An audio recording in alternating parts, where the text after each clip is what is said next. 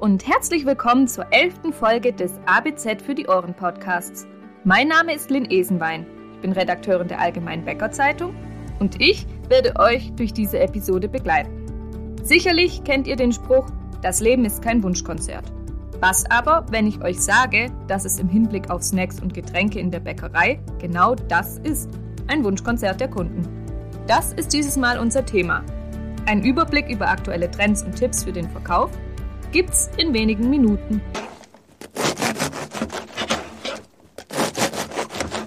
Eineinhalb Jahre Verzicht übt die Bäckerei Malzer mittlerweile.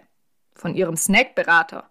Denn geschlossene Bäckereicafés und eingeschränkte Öffnungszeiten während der Corona-Monate haben die Entwicklung auf dem Snackmarkt ausgebremst. Nichtsdestotrotz hat es bei dem Betrieb mit 23 Filialen im Großraum Hamburg eine Entwicklung in diesem Bereich gegeben. Mit dem Snack des Monats testet die Bäckerei in Marne eigene Neukreationen. Was gut ankommt, wird ins Sortiment übernommen. Da wird mal mit dem Schinken variiert, mal mit dem Beiwerk, mal mit dem Gebäck. Wie zum Beispiel einer neuen Baguette-Stange. 10 bis 15 Snacks hat Malzer im Angebot. Belegte Fladen, das Eggi, ein Brötchen mit Rührei, Mettbrötchen und der Italiener sind die Favoriten im Snackprogramm. Das Thema vegan spielt bei Balzer, wie angesichts der Verkaufslage zu vermuten ist, eine eher untergeordnete Rolle.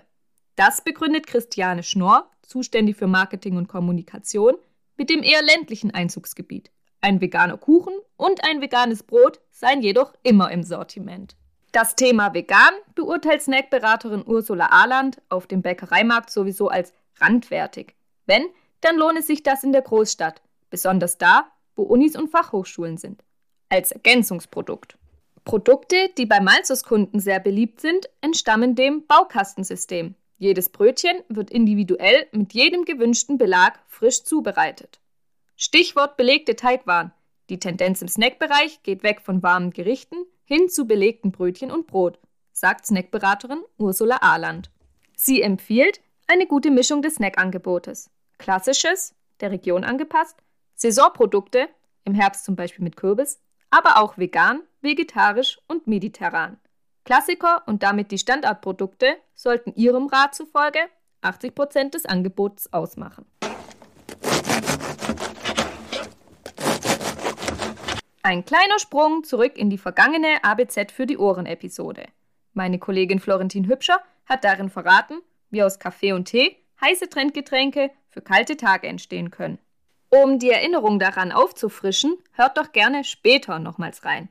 Aber zuerst habe ich noch, unabhängig von der kalten Jahreszeit, ein paar Tipps parat, wie ihr das Umsatzpotenzial von Getränken, jenseits von Kaffee und Tee, ausschöpfen könnt. Wenn der Geschmack überzeugt und mehrere spannende Getränke auf der Karte des Bäckereicafés stehen, wird das Wiederkommen für Gäste attraktiv. Und im Bestfall bringen Sie Freunde mit. Was Sie, die Kunden, sich dabei wünschen und auch erwarten, ist Regionalität und Bioqualität der Getränke, wenn immer möglich, sagt Bäckereiberaterin Ursula Ahland. Die Bäckerei Balzer in Mahne hat kürzlich ihr gesamtes Kaltgetränkesortiment auf regional umgestellt. Die Limonaden und Saftschorlen stammen von Anbietern aus der näheren Umgebung. Das Mineralwasser stammt aus dem Großraum Hamburg. Im Hinblick auf Limonaden liegen laut Ahland außergewöhnliche Geschmacksrichtungen im Trend. Obst, Gemüse, Kräuter und Gewürze werden kombiniert, wie zu einer Pfirsich-Thymian oder einer Mango-Kürbislimonade. Auch zu einem Smoothie werden die meisten Kunden nicht Nein sagen, so Beraterin Ahland. Hochwertige Smoothies als morgendlicher Vitaminpush seien sehr gefragt, auch im ländlichen Bereich. Frisch püriertes Obst mit Gemüse enthält viele wertvolle Nährstoffe, Vitamine, Mineralien und Ballaststoffe. Und der Geschmack kommt bei gesundheitsbewussten Kunden gut an. Es gibt eine große Palette an Varianten und wenn Bäcker zusätzlich Säfte, vegane Milchalternativen oder Sirups einsetzt, sind die Möglichkeiten fast unbegrenzt. Um die Getränke dann aber auch an den Kunden zu bringen, gilt es, auf folgende Tipps zu achten. Verkaufsfördernd ist eine gute Platzierung, zum Beispiel ein großer Kühlschrank dicht an der Theke, Flaschen als Muster auf der Theke oder über der Kaffeemaschine, sagt Ursula Ahland. Da der Kunde nicht lesen will, muss er die Produkte vor Augen haben. Außerdem sei es die Aufgabe der Verkäuferin oder des Verkäufers, auf Getränke hinzuweisen Oder auch auf die Tatsache, dass es die Mustergetränke ebenso gekühlt gibt. Eine ansprechende Optik animiert zum Konsumieren. Nachhaltige Trinkhalme aus Glas oder Edelstahl, Bügelflaschen für Smoothies und Glasgaraffen für Limonaden, die im Café getrunken werden, bieten sich hierfür an. So, jetzt sind wir schon wieder am Ende angekommen. Ich bedanke mich fürs Zuhören. In der nächsten Episode wird euch wieder meine Kollegin Florentin Hübscher empfangen. Dann mit Tipps rund um Wagen und Stickenöfen. Reinhören lohnt sich.